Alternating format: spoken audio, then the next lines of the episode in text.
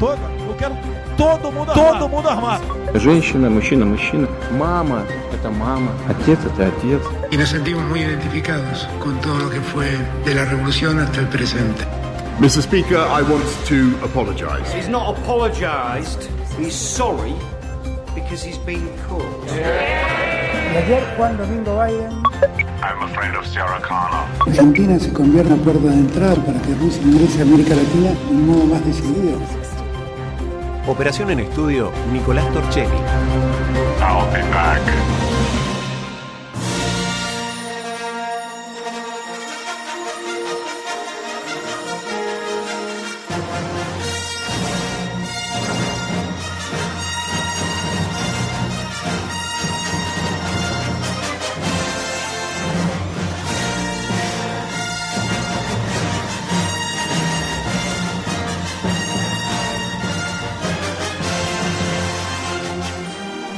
En una galaxia muy lejana, en un pueblo llamado Treleu y en una radio llamada Chubut L20, transmitimos como homenaje a Star Wars y con un gran saludo a nuestro queridísimo Lucas Hilgenberg, fanático de la saga, transmitimos nuestro noticiero internacional. Están conmigo presentes las profesoras Pamela Martínez. ¿Cómo estás, Pamela? Hola, muy buenas tardes. Y la profesora Lorena Waxik.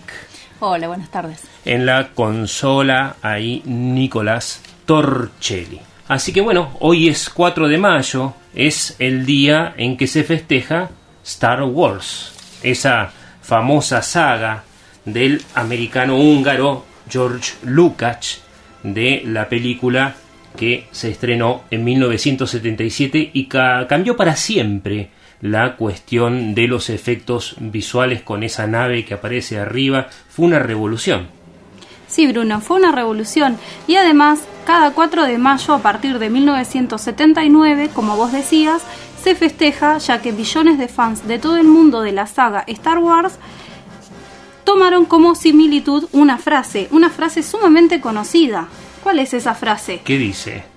Que la fuerza te acompañe. May the force with you. Exacto. Eso dicen. ¿Por O sea, qué pasó eso? ¿Cómo es que Y festejamos porque, y recordamos? como dicen, en realidad cuando se empezó, cuando se estrenó la película y la vieron algunos críticos, allá en el 77, dijeron a Lucas que iba a ser un desastre, que cómo se le ocurre poner a un Darth Vader así de malo, eh, tan exagerado, ¿no?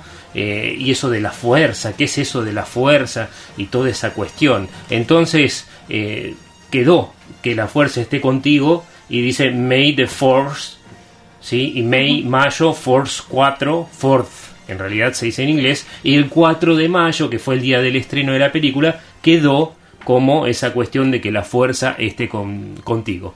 Y hablando de la fuerza, acaba de llegar nuestro Sith Lord Francisco Pancho Océs. ¿Cómo estás, Pancho? Muy bien, muy buenas tardes a toda la audiencia, buenas tardes equipo.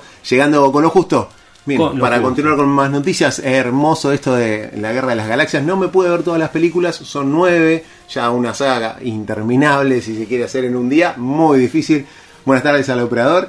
Y bueno, ¿con qué continuamos ahora, Bruno? Bueno, mira, tenemos, vamos, mira, tenemos una entrevista exclusiva con una docente colombiana que vamos a ver qué es lo que pasa ahí con la cuestión de la pandemia. Por eso hoy es nuestro día más educativo de las noticias internacionales. Pero primero vamos a dar, vamos a dar dos o tres noticias de relevancia. Contame, Pamela. Sí, Bruno, porque el día de hoy surgió una noticia que ya se viene charlando desde hace unos días, en realidad desde hace un tiempo, que tiene que ver con el procesamiento judicial a José Alperovich por abuso sexual. Sí, y vos decís por qué esta es una noticia que tratamos en un noticiero internacional.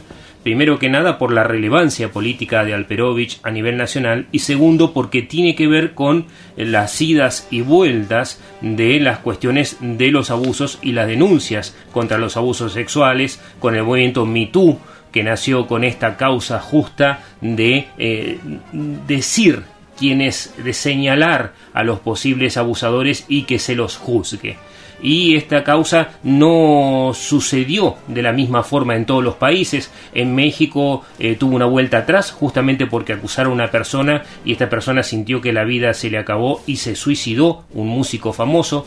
En Suecia el movimiento también bajó, en el Medio Oriente prácticamente no existe y acá es interesante porque eh, José Alperovich, el ex gobernador de Tucumán, eh, fue procesado hoy por bueno, esa es una...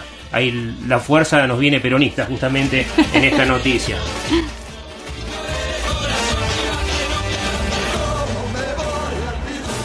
que decíamos, José Alperovich fue procesado este miércoles por abusar sexualmente de su sobrina entre los años 2017 y 2019. Vamos a ver si esto es cierto o no, qué dice la justicia, pero una cosa es que a la chica la dejaron sola. No hubo muestras de sororidad en el feminismo nacional porque evidentemente una politización del movimiento que hace que algunas de las víctimas no se consideren víctimas porque políticamente piensan distinto o ponen en riesgo algún político argentino importante. Sí, tenemos que recordar que la denuncia fue hecha por su sobrina, que lo acusa, como vos decías, de haber sido abusada entre 2007 2017 y 2019 y que a su vez era colaboradora de su gestión. Así que bueno, y tenemos también noticias, una noticia nacional que nos va a llevar a otra. Ayer estuvo nuestro ministro de Relaciones Exteriores, el señor Santiago Cafiero, en una comisión del Senado hablando de cuestiones de derechos humanos, entre otras, y resultó que dijo lo siguiente, habló de la violación de derechos humanos en Venezuela, nombró a Chile, vamos a escucharles un minutito nada más. Eh, sí, efectivamente la Argentina le ha planteado en muchas oportunidades en el Consejo de Derechos Humanos, lo ha planteado también, lo he planteado yo, en Venezuela hay violaciones de derechos humanos. Eh, también hay violación de derechos humanos para no tener una obsesión, digamos, ¿no? Para no tener una obsesión, digamos, ¿no? También hay violación de derechos humanos en eh, Colombia, hay violación de derechos humanos en Chile, hubo violación de derechos humanos. Este, digo, en nuestro país tenemos violación de derechos humanos. Cuando nosotros vemos, por ejemplo, que hay eh, violencia institucional, eso es violación de derechos humanos. Violencia institucional, eso es violación de derechos humanos. ¿En la Argentina hay violencia institucional? Sí. Con lo cual es una, hay violación de derechos humanos, se violan derechos humanos. Bueno, esto pasa en muchos países de la región. No nos debemos obsesionar solamente con uno, porque si no lo único que hacemos es repetir un, un, un encuadre de la prensa dominante donde solamente acusamos a dos o tres. Dice que la gente está obsesionada con las violaciones a los derechos humanos en ciertos países, donde es el Estado el que mata, asesina y tortura, y el canciller fue muy criticado ayer por poner todo esto en un mismo plato, ¿no? en una misma balanza porque no es lo mismo violencia institucional a que el Estado te torture, eh, te corte la cabeza, los dedos o te arranque las uñas. Y decía, ¿en Colombia hay? Sí, en Colombia hay, lo hemos dicho siempre en este programa y el año pasado habíamos hablado de la masacre de Putumayo que acaba de acontecer y hoy también vamos a entrevistar a una persona que la ha vivido en, primera persona la violencia. Hemos hablado de los falsos positivos. De los falsos positivos, exactamente. Eh, siempre hay que denunciar, no hay que obsesionarse. Lo que pasa es que algunos países lo violan de manera más sistemática y de forma más cruenta también, ¿no? Y en Argentina hay violación de los derechos humanos, sí, hay, pero no tenemos un Estado terrorista, como tampoco lo tiene Chile. ¿No? Y eso es importante porque habló de Chile como si se tratara de ahora y en realidad está hablando de un Chile de hace 40 años atrás. No es lo mismo. Pero sabes que el presidente Boric medio como que respondió sin querer porque en una radio hizo la siguiente eh, aclaración sobre el gobierno argentino. Estos temas tenemos que ser precisos. No podemos meter a todo en un mismo saco. Yo creo que cuando se cronifican las ayudas estatales, como ha pasado en algunos países hermanos, que cuando se cronifican las ayudas estatales, como ha pasado en algunos países hermanos, se termina distorsionando la economía y eso le termina haciendo más daño a la población. Más daño a la población. Yo vengo. Eh, fui hace poco a nuestro país hermano de Argentina, en donde los sueldos de eh, el sector regulado habían subido en un 74% el último mes. Ustedes dirán, oh, qué bueno. No, porque la inflación es La inflación era de anual. no, 70%. Claro, mucho más. Inflación de 70%.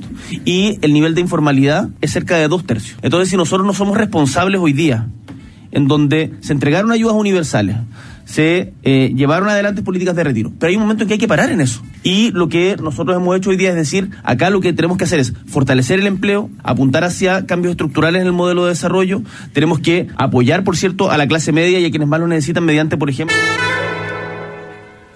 Bueno, parece claramente que fue una respuesta al gobierno nacional a las menciones del canciller, pero No no, lo había escuchado. No, esto fue solo un comentario que hizo Sí. acerca de una ronda de prensa Gabriel Boric, presidente del país chileno, que se refería a los planes en sociales en Argentina que distorsionan la economía. Dice que hay que tener mucho cuidado a la hora de implementarlos porque esto a largo plazo y no funciona. Y esta hacer eh, una crítica eh, que cronifica, que, que es lejos del tiempo, que no es algo contemporáneo, que no es válido para hacer. Sí, menos hablar que- de derechos humanos. Sí, así que bueno, muy interesante. Y eh, bueno, nos vamos a Colombia un segundito, así escuchamos nuestra entrevista que tenemos hoy a la profesora, este, acá, a la profesora Lorena Waxic y a la profesora Pamela Martínez. Y vamos a una noticia de Colombia y después nos vamos a una entrevista que dura unos 10 minutos, pero que vale mucho la pena. Contame, Pamela, ¿de qué se trata? Sí, Bruno, y se trata nuevamente de las amenazas surgidas en Colombia a días de las elecciones. Otra vez hubo amenazas a candidatos presidenciales y tuvieron que suprimir algunas, al- algunas gestiones que estaban por hacer hacia el interior de Colombia. Amenazas de muerte. Sí, amenaza de muerte. En un Sí, país sí. que tiene ocho grupos guerrilleros diferentes, más los narcos, más el Estado, más narco del Estado, más los paramilitares. Entrevistamos eh, por esta cuestión educativa a la profesora Nélida Cárdenas. Estamos en comunicación con la profesora Nélida Cárdenas. Nélida Cárdenas es formada como docente en inglés y también tiene un doctorado en educación de esa lengua con una investigación muy interesante. Nos conocimos allá por el año 2017 en Bogotá. ¿Cómo estás, Nelida? Bien, Bruno, gracias por la invitación. Me alegra mucho poder estar aquí dialogando contigo. un reencuentro que, que, nos, que teníamos pendiente. Buenísimo, Nelida. Y contame, ¿vos en este momento estás trabajando en el grado o en el posgrado? Estoy trabajando con los estudiantes de maestría en educación. Les lidero sus investigaciones en, en aula, en sus aulas escolares de básica y media. Bueno, y, y contame, ¿cómo está la situación en Colombia? Cuando te pregunto de la situación en Colombia, hay tantas cosas para hablar, pero específicamente la cuestión educativa. Bueno, yo creo que pospandemia ha sido muy fuerte. Primero se da el regreso a las aulas. Ya todos los estudiantes están, precisamente la semana entrante autorizan el retiro del tapabocas, entonces digamos que eso también eh, es, es un punto de partida, aunque hay mucho temor entre la comunidad. Pero la educación, en lugar de tal vez de haber avanzado frente a todos los procesos, yo creo que hay un rezago muy fuerte ahí va, pues eh, lo, han, lo han demostrado los resultados de las pruebas, inclusive las pruebas internas del país. Estamos muy mal. Eh, los procesos de lectura, de escritura, de matemáticas eh, tuvieron un retroceso de años, de muchos años, eh, y nos estancamos. Entonces yo siento que a trabajo hay bastante por hacer y hay que generar, pues más allá de estrategias políticas para poder cumplir y poder retomar este, todos estos retrasos que se, que se dieron en la educación. La pandemia acá, bueno, a todo el mundo nos agarró de sorpresa. Estábamos hablando la semana pasada con la profesora Susana Loico, que ella está en Australia, y nos comentaba justamente que ellos eh, comenzaron la virtualidad ya inclusive en febrero del año 2020, o sea, cuando ya comenzó inmediatamente. Nosotros ese año prácticamente tuvimos las escuelas cerradas, ellos ya estaban preparándose, lo vieron venir, cerraron el país, más allá de la cuestión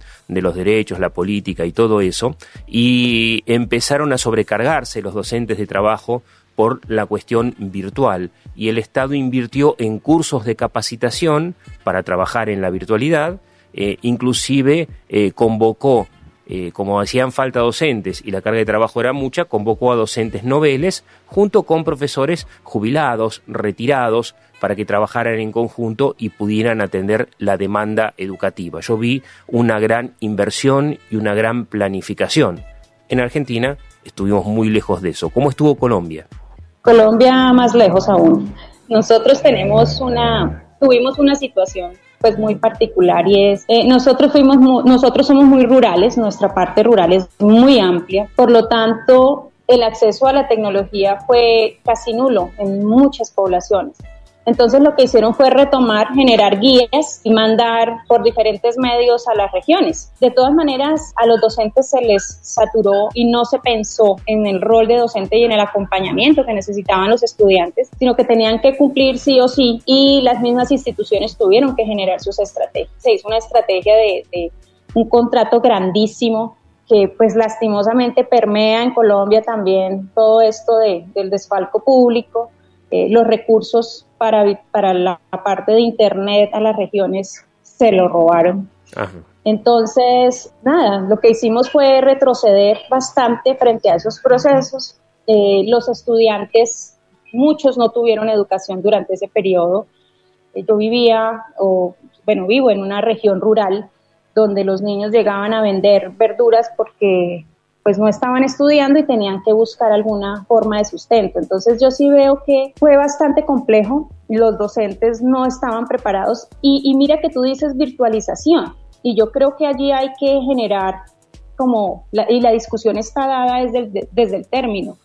Nosotros lo que hicimos en realidad y en donde se logró fue hacer educación remota porque, porque la virtualización, y yo creo que, que, tú y yo lo comprendemos muy bien, y es requiere toda una planeación para el diseño, para los medios, para las mediaciones, y los docentes no estaban preparados, porque muchos no manejaban Skype, que eran comunicaciones básicas, eh, eh, y que después ya entraron, pues digamos que a dominar pero date cuenta que también los hackers entraron allí, hubo muchas situaciones donde eh, los padres de familia, las instituciones tuvieron que invertir también en, la compra de, plataformas. Bueno, y lo que se hizo fue hacer algo remoto que no fue muy viable porque los niños cumplían con las tareas y se daba era que los padres les hacían las tareas o le colocaban quien les hiciera las tareas, pues lógicamente se están viendo los resultados ahorita que los niños regresan. No hay autonomía, los niños no saben lo básico y pues eso no es virtualización. Y ¿Por qué? Porque trabajo en una universidad virtual y sé todo lo que eso implica, todo el diseño que eso implica. Nosotros llevamos años, pero muchos años, eh, eh, trabajando en, el diseño virtual y pues lo que se hizo fue una situación muy remota y remoto también fue el aprendizaje. O sea, los muchachos no aprendieron y no socializaron. Hay ahorita hay muchas situaciones de bullying porque pues lastimosamente muchos niños subieron de peso porque no hicieron ejercicio, porque no hubo movimiento, hay mucho bullying en las instituciones por muchas cosas y por ejemplo en Colombia de verdad eh, yo creo que la verdad nuestra experiencia no fue la mejor. Y a nivel de vuelta a clases, este año, ¿cómo encontraron a los chicos? aquellos que eh, pasaron de la virtualidad a la presencialidad ¿Cuál, es el resultado? ¿Qué ven los docentes? Mira, yo soy mamá de una niña de 19 años, de otra de 15 y de un niño de 7 años. Es muy complejo para ellos, fue muy complejo para ellos regresar. Regresaron tímidos, regresaron con muchas ganas de, socializar más allá de aprender, regresaron ansiosos, regresaron con temores, regresaron eh, cargados de emociones y, de ganas de, ganas desaforadas de jugar, ¿sí? Porque es que de todas formas ellos metidos en sus apartamentos, en sus casas, no tenían formas de socializar. Entonces, em, yo veo que ellos llegaron muy ansiosos. Hay muchas situaciones, como te digo, de, de ganas de hacer amigos, de volver a retomar, aunque llegaron muy tímidos. Bueno, es que fueron casi dos años encerrados y encerrados, cuando te digo encerrados era pues literal, ¿no? Ellos no salían Entonces, eh, fueron, y fueron dos años importantes de socialización. Los docentes inclusive nos quejamos, y mis docentes, eh, los profesores que tengo en la maestría, se quejan de la falta de herramientas de ellos para cumplirle a los estudiantes frente a lo social y frente a lo psicológico. No sabemos cómo acompañarlos y tenemos muy poco acompañamiento psicosocial en las instituciones, porque a veces, por lo general, es un solo psicoorientador para una población de 500, 600 estudiantes, es muy poco. Entonces, yo creo que hay que hacer un trabajo muy fuerte desde lo social y desde lo psicológico para los muchachos. Bueno, este, y esto, digamos, es un camino que se están dando el tipo de retraso que vos notas, más allá de la cuestión afectiva y de la ansiedad, desde el punto de vista técnico de la lectoescritura, o mejor dicho, desde la lectocomprensión, que todavía es más delicado, sobre todo en las edades avanzadas, en este momento se están tomando algunas medidas, porque el diagnóstico creo que es más o menos simple caos. Pero, eh, ¿qué, se está haciendo desde el Estado o desde las instituciones? No sé si ves eh, diferencia entre lo público, lo privado. Uy, sí. Aquí la diferencia es muy, muy amplia, muy grande. Eh, digamos que los privados tuvieron la fortuna o, digamos, el presupuesto para poder negociar con los padres plataformas robustas para poder acceder a, buen contenido, a diferencia de lo que pasó con el, con el Ministerio de Educación, con los docentes de lo público. Y eh, aunque nosotros mirábamos, analizábamos un poco la situación, el ministerio creó unos programas de televisión, unos programas, pero son nosotros creemos que son pañitos de agua tibia. No hay, no hay una política fuerte que permita que en realidad eso que, que nos pasó se vaya a mejorar a corto plazo. Les están dejando la tarea a las instituciones y a los docentes. Entonces, cada institución pública o privada eh, debe generar sus propias estrategias para hacer que sus estudiantes mejoren eh, bajo y también con algunos recursos que brinda el ministerio, como te digo, a veces hacen videos, a veces hacen programas, a veces hacen podcasts, pero yo no hay una política en este momento, ni siquiera, ni siquiera una política de acceso a la, a la información y a la comunicación mediante el Internet, porque pues se robaron la plata. Esto aquí es un desfalco público muy fuerte. Entonces, y Colombia siempre ha tenido esa situación y no hay, no hay. En este momento, si tú me dices, hay un, hay un proyecto, tal vez desde las regiones se está movilizando, tal vez, y, pero no hay una política de Estado que diga, aquí lo vamos a hacer así, vamos a mejorar de la siguiente manera. Yo sí veo a muchas instituciones.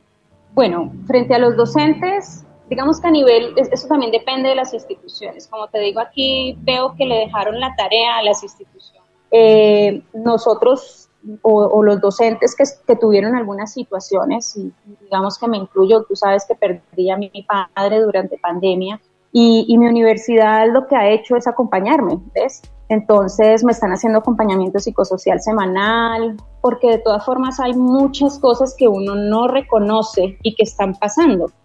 Eh, eh, y me gusta mucho lo que está pasando con nuestra universidad. Tal vez otras universidades están haciendo lo mismo, pero desde los colegios lo que están haciendo es remitir a los docentes desde su mismo servicio de salud.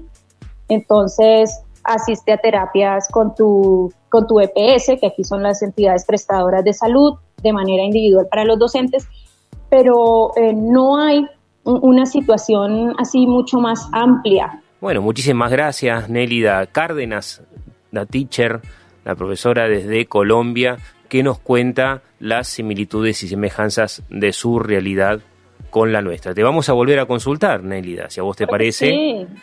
Te vamos a hacer parte del staff. Por supuesto, yo siempre atenta a tus invitaciones. Eh, me gustaría mucho poder de pronto dialogar con tus estudiantes en cualquier momento, eh, con, tu, con tu equipo y siempre, siempre agradecida que me tengas en cuenta, chévere. Muy bien, estamos escuchando a Nelia Cárdenas, una entrevista que le hizo nuestro, compañero Bruno Sansi. y nos hablaba acerca de la educación en Colombia, cómo ha podido sobrellevar de alguna manera y si es que pudieron sobrellevar o no la vuelta a la presencialidad, cómo funcionó la pandemia en cuanto a la educación. Y para eso tenemos en, nuestras, en nuestros estudios a Lorena Baisix y Pamela Martínez, que están, son docentes y están muy ligadas a la educación. ¿Cuál es la observación que vamos a hacer acerca del rol docente que fue abandonado en Colombia? Sí, eh, quizás algunas situaciones son similares a la experiencia que hemos vivido en Argentina, o precisamente puedo hablar de acá, del sur patagónico, ¿no? Pero vemos muchas similitudes. Y después, en cuanto a la caracterización que ella hace durante la pandemia, en nuestro caso, por ejemplo, el tema del acceso a Internet fue bastante limitado. Te hablo en el caso docente. En, mi caso teníamos Internet, llegada la pandemia tuvimos que buscar banda ancha, ampliar y eso implicó una cuestión en tiempos que no lo hacían rápidamente por las cuestiones limitadas por la pandemia y después la cuestión económica, que eso también es un presupuesto amplio entre aparatos eh, y demás. Y por otro lado implicó que tuviéramos acceso que nuestros estudiantes, un sector tuviera acceso, el que pudo acceder a todo este financiamiento, inversión, mejor dicho, y otro que directamente quedó en la nada y no tuvimos acceso. En esos casos, por lo menos en las escuelas que estuve el año pasado, 2020 y 2021, participamos eh, llevando el material impreso a la escuela y que los papás o el pibe se acercara en algún momento en cierto horario acordado previamente a retirar ese práctico. Pero esa impresión fue puesta de nuestra parte como docente, imprimir en nuestra casa, llevar con el nombre y luego ir a retirarlo con los cuidados que implicaba, porque ese momento también agarrar el material eh, el práctico impreso en hoja no sabía si estaba contaminado o si nosotros teníamos el virus y se lo podíamos contagiar al pibe y luego a toda su familia. Entonces, en ese marco pudimos trabajar dentro de lo que pudimos. Y otros pibes que nunca se acercaron porque no tenían acceso a Internet, ni mucho menos a celular, a saber enterarse que debía retirar ese práctico. Con respecto a la vuelta al colegio, sí, ustedes han notado, mencionaba acá de Cárdenas, que en Colombia vuelven los chicos más tímidos, ansiosos, atemorizados a las aulas, pero con muchas ganas de socializar y de ser amigos. Ahí teníamos diferencias con Pamela, de acuerdo a las experiencias. En mi caso, el año pasado pasamos por esa instancia donde los chicos, sexto año, estamos hablando de chicos de 17 a 18 años, no se miraban y si se miraban parecía que se ponían rojos. Con barbijo uno no podía ver las expresiones, pero mirarse entre, ellos ya era como intimidante y hablar menos y socializar, plantear un debate, una discusión, no hablaban directamente. Y escribir sí te contestaban por escrito, pero a veces uno intentaba plantear un debate. Sexto año con la materia de problemáticas, la idea era ver a nivel internacional, a nivel nacional, algunas situaciones y difícilmente podían eh, reflexionar, opinar y expresarse. Este año, bueno, Pamela, si quieres comentar tu experiencia. Sí, que lo comentaba la semana pasada, que en mi experiencia eh, estas cuestiones que vos mencionás siguen presentes. Se dieron durante el 2020 en virtualidad, o pseudo virtualidad, durante 2021 y durante 2022 noto lo mismo, eh, ciertas dificultades en la comunicación entre pares, eh, la falta de socialización y también lo que remarca esta profesora de Colombia, la timidez. Por un lado, las ganas de jugar, sí, en los cursos más chicos del ciclo básico, pero también sigue presente esta dificultad para comunicarse, la timidez, la ansiedad y nuevos diagnósticos nuevos en, en el sentido de que antes eran en menor escala como la ansiedad o los ataques de pánico. Entonces, por ahí podemos ir pensando cuáles son las consecuencias psicosociales de la pandemia en nuestros alumnos que hasta ahora poco se está tratando o se hace de manera institucional en cada escuela. Sí, eh, en, en, mi caso, bueno, veo un grupo activo, pero activo quizás ansioso en esto también que vos decís, pero buscando la respuesta rápida del trabajo y que se evalúe, que se le dé una respuesta, si está bien, si no está más. Ahí vinculado la inseguridad eh, y después activos en cuanto eh, a levantarse, a caminar, como una necesidad de movimiento en los estudiantes. Eh, tengo estudiantes en los más chicos, CBC, pasa de CBC, vendría a ser primer y segundo y tercer año, y en los más grandes sí la participación es más activa, pero también quizás por los temas que uno lleva, ¿no? los temas de actualidad y, y muchos de ellos están digamos, eh, estar interiorizados, pero no porque vean las noticias. Veo que no ven prácticamente nada de noticias, mucho menos la radio, pero ni siquiera la televisión, y se enteran a través de, eh, de los videos, digamos, cosas que suceden o novedades. Eh, y, después lo que quería comentar acá respecto a este punto, eh, traer, digamos, a, a, colación el concepto de resiliencia, ¿no? Que, que, por ahí nosotros en la cátedra lo trabajamos, el concepto de resiliencia es la capacidad de recuperarse y superar circunstancias circunstancias traumáticas. En nuestro caso sería la capacidad de un sujeto de adaptarse de situaciones traumáticas negativas, poder transformarlo en positivas y recuperar esa experiencia que ha sido negativa para su vida y su familia, transformarlo en positivo. Quizás lo podríamos ver desde ese lugar y que nuestros estudiantes puedan transformar esa experiencia en positivo, bueno, sí. con algunas cuestiones. El trauma lo tenemos nosotros, que nos tenemos que ir. Hasta aquí nuestro programa del día de hoy. Tenemos que hablar del tema qué pasa con las víctimas de aquellos que murieron en la pandemia. ¿Cómo encarás esa educación? ¿Cómo acompañás a los chicos? Nico Torchelli. Operación en estudio, Nico Torchelli, Bruno Sansi, Lorena Un saludo a Bruno Sansi que está de cumpleaños. Es su cumpleaños, sí, de cumpleaños. Nos vamos, chao, chao, chao.